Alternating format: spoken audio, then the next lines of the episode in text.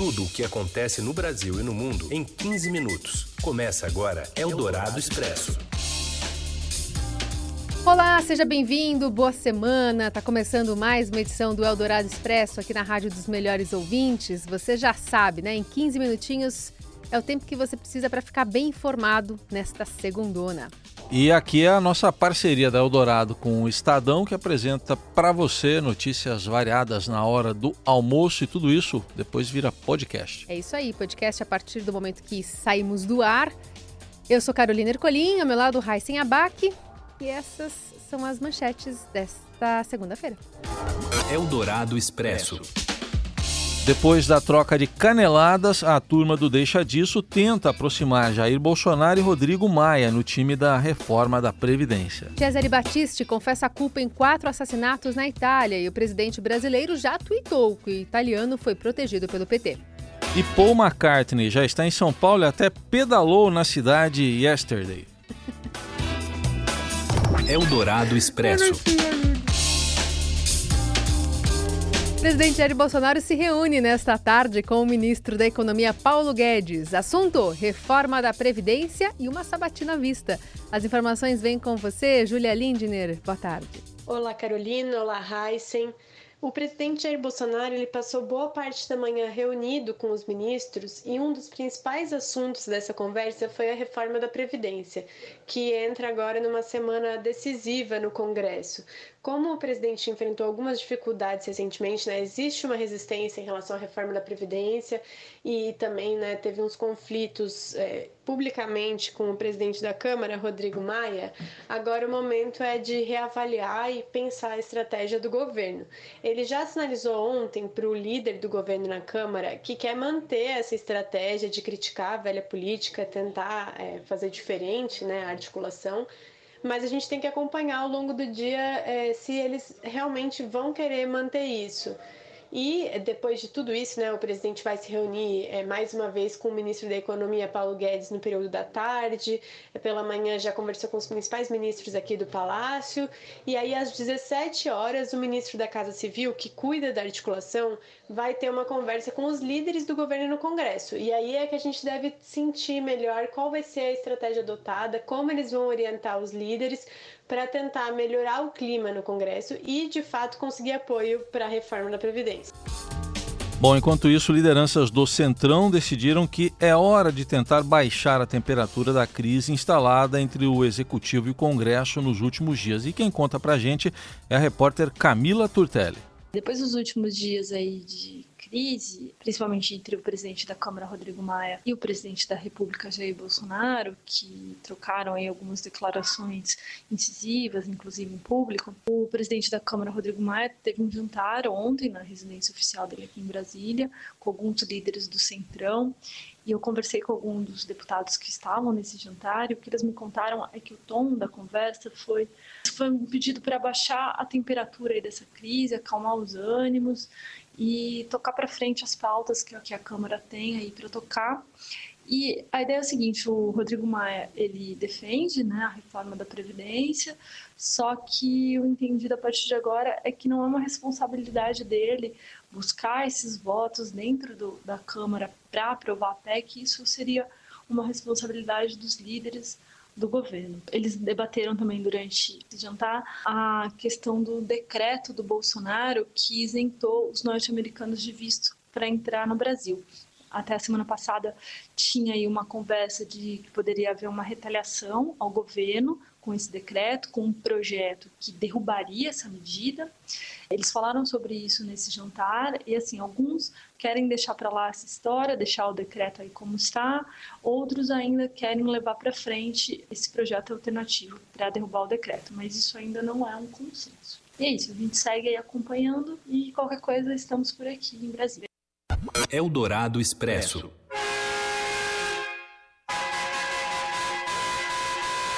Falar sobre caminhoneiros, o governo criou um quadro direcionado aos caminhoneiros dentro da Voz do Brasil. E na estreia, sexta passada, o ministro da Infraestrutura, Tarcísio Freitas, destacou que o Minuto Caminhoneiro vai aproximar relações, ouvir o setor e que o diálogo já começou. Então a ideia é ficar muito mais próximo do caminhoneiro e trabalhando uma série de medidas, tem uma série de projetos né, que vai envolver o posto de parada, vai envolver a questão da, da equação do piso mínimo, vai envolver a assistência médica odontológica, vai envolver a formação das cooperativas, né, a, a utilização de aplicativos, ou seja, tudo aquilo que está sendo pensado para que de alguma forma a gente possa melhorar uh, a vida do profissional do volante. Agora, veja bem, o timing, né? A novidade vem na esteira da ameaça do setor por uma nova paralisação em 30 de março agora. A classe entende que as promessas feitas pelo ex-presidente Michel Temer em maio passado não foram cumpridas. À época, então, o deputado Jair Bolsonaro apoiou os caminhoneiros. Ah, será que vai apoiar agora? A greve de 2018 brecou o crescimento econômico no Brasil e, por falar nisso, saiu hoje o Boletim Focus, né, que traz a percepção de economistas de instituições financeiras sobre o PIB. E, segundo eles, a soma de todos os bens e serviços produzidos no país recuou de 2,01% para 2% na semana passada. Foi a quarta queda seguida do indicador. No começo do ano, o índice batia em 2,5%. E o mercado financeiro já vê com desconfiança a capacidade de articulação do governo para aprovar a reforma da Previdência. E nesse caldo de preocupações, o colunista de economia da Rádio Dourado, Gustavo Loyola, incluiu o envolvimento do presidente Bolsonaro em polêmicas internacionais. O mercado realmente se estressou muito né, na semana passada. E é exatamente por isso, a, a, reforma da Previdência ela, ela ficou um pouco mais distante, vamos dizer assim, na percepção do mercado. O mercado se pergunta, né? nós nos perguntamos, cadê a prioridade? A prioridade é mudar a capital de mudar a embaixada para de Tel Aviv para Jerusalém ou, ou enfim, né? para aprovar a reforma da Previdência? Fica essa pergunta. Né? A gente falou de economia, de política e daqui a pouco mais notícias aqui na sequência do Eldorado Expresso. Você ouve Eldorado Expresso. De volta com o Eldorado Expresso, que agora traz uma informação de que o Ministério da Educação decidiu não avaliar este ano o nível de alfabetização das crianças brasileiras. Resultados anteriores têm mostrado que mais da metade dos alunos de 8 anos não consegue localizar informações em textos de literatura infantil ao escrever corretamente palavras como lousa e professor. A prova deveria ser feita no mês de outubro deste ano, mas uma portaria publicada nesta segunda-feira exclui as crianças de 7 anos dos exames. Isso aí ficou para o ano que vem. A informação foi publicada com exclusividade no blog da jornalista Renata Cafardo, no portal do Estadão, e ela disse aqui para a Rádio Eldorado que o nível da alfabetização, que já era precário, pode piorar sem a avaliação. É que perde a série histórica, a possibilidade de comparação, uma prova ou outra, saber se as crianças estão melhorando ou piorando ao longo dos anos, que é muito importante no país, né? A gente saber o que está acontecendo com a educação, que ele avalia a educação pública e algumas escolas privadas, então a gente perde essa possibilidade, que vai já, já se avaliou a última vez, foi só em 2016, então a gente está desde 2016 já sem avaliar, não vai avaliar também esse ano a gente não vai saber nada sobre essas crianças. Ah, e tem um detalhe: no ano passado, como os resultados foram tão ruins, o governo, naquele momento, que era a gestão de Michel Temer, resolveu que ia começar a avaliar as crianças no segundo ano, aos sete anos. E também colocou na Base Nacional Curricular Comum, que são os objetivos de aprendizagem para todos os, os anos da escola, que as crianças tinham que aprender a ler e escrever até o segundo ano, ou seja, aos sete abaixou essa, essa régua, que era aos oito, que percebeu que aos oito já não se sabia nada e era um absurdo, então vamos pôr esse objetivo aos sete. Eldorado Expresso. E o ex-ativista de esquerda italiano Cesare Battisti, que ficou 40 anos foragido, admitiu ser responsável por quatro assassinatos cometidos nos anos 70. A confissão de Battisti, condenado a uma Prisão perpétua foi divulgada hoje pelo procurador-chefe de Milão, Francesco Greco, em entrevista coletiva. E pouco depois da notícia, o presidente brasileiro Jair Bolsonaro escreveu no Twitter que Batiste vivia férias aqui no Brasil proporcionadas pelo governo do PT. Depois de fugir da Itália, Batiste passou 15 anos exilado na França. Em 2004, foi obrigado a deixar o país e se refugiou clandestinamente no Brasil antes de ser preso no Rio em janeiro de 2007. E no último dia do seu mandato, o ex-presidente Lula concedeu o asilo político para o italiano e impediu a sua extradição. De qualquer forma, agora ele está preso é, na Itália depois de que Michel Temer autorizou a sua extradição. Ele foi preso na Bolívia e levado para a Itália. É o Dourado Expresso. Tudo o que acontece no Brasil e no mundo em 15 minutos. Uso da arbitragem de vídeo já gerou polêmicas logo nas primeiras intervenções na fase de mata-mata do Campeonato Paulista. Chama o VAR e a gente chama aqui o comentarista Robson Morelli. Olá, amigos. Hoje eu queria falar um pouco do VAR. Sim, esse sistema de, de árbitro de imagens né, que o Campeonato Paulista começou a utilizar na sua fase de mata-mata. É, pelo que a gente viu no fim de semana, ainda há muitas dúvidas, ainda há muita confusão.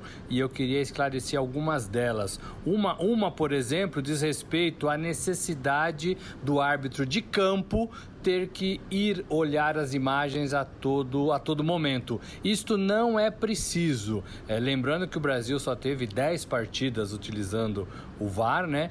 É, começou nesse fim de semana no Paulistão, por exemplo. O juiz só vai ver as imagens quando ele é alertado pelos é, auxiliares do vídeo. Se a mesa lá do VAR, que comanda o VAR, entender que não há a necessidade de o juiz ver as imagens, ele não é chamado, o jogo segue. Isso foi um pouco é, o, o, a dúvida que teve no, na partida entre Novo Horizontino e Palmeiras.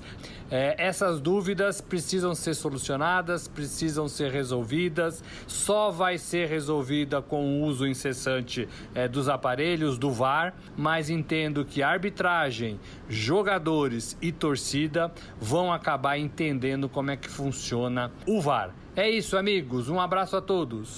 Eldorado Expresso. In the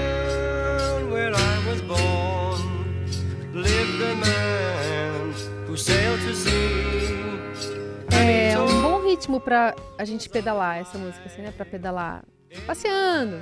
Eu, eu, eu gosto de correr com Hey Jude, tem uns 7 minutos. Você Hum. dá pra dar um Mas não- quilômetro não, e não pouquinho. dá um ritmo, né? Não, Não, mas. dá o seu pace. Não, é, mas o tempo da música ajuda na Ajuda. corrida. Bom, assim como em 2010, quando foi dar as suas pedaladas silenciosamente pelo Parque do Povo, no Itaim Bibi, que fica aqui na Zona Sul de São Paulo, Paul McCartney foi visto ao lado da mulher Nancy Shevell ontem à tarde, em um dia muito ensolarado. Estava lá pedalando também de novo no Parque do Povo. E ao contrário da primeira vez, quando foi flagrado por uma repórter do Estadão, Paul andava de bicicleta no instante que muitos fãs não sabiam sequer se ele já havia chegado ao Brasil. Paul se apresenta amanhã e quarta no Allianz Parque, a casa do Palmeiras, que fica aqui no bairro que há até poucos anos se orgulhava de estar na história do rock nacional por ter tido como residentes o guitarrista Luiz Carlini, fundador do Tutti Frutti, os irmãos Arnaldo Batista e Sérgio Dias, dos Mutantes, e mais os músicos do Made in Brasil. Mas nenhum deles certamente imaginaria que Paul McCartney um dia estaria na área, muito menos talvez os é, os, os simples frequentadores de um parque, né, aqui da Zona Sul de São Paulo, estariam lá dividindo a pista com uma bicicleta, quem sabe amarela. Ah, deve ser, né? Ele não ia trazer uma bicicleta, né? Ele deve alugar ali na não. região. Hã? Alugou, né? Yellow, né? Yellow Bike. Imagine people, né? Ele pedalando lá. Diria o parceiro, né? Vamos terminar por aqui? Essa Vamos, edição vamos. de segunda-feira do Eldorado Expresso, que volta amanhã a partir da uma da tarde. Quiser comentar, só usar a hashtag Eldorado Expresso nas redes sociais. Tchau. Até! Você ouviu Eldorado Expresso tudo o que acontece no Brasil e no mundo em 15 minutos.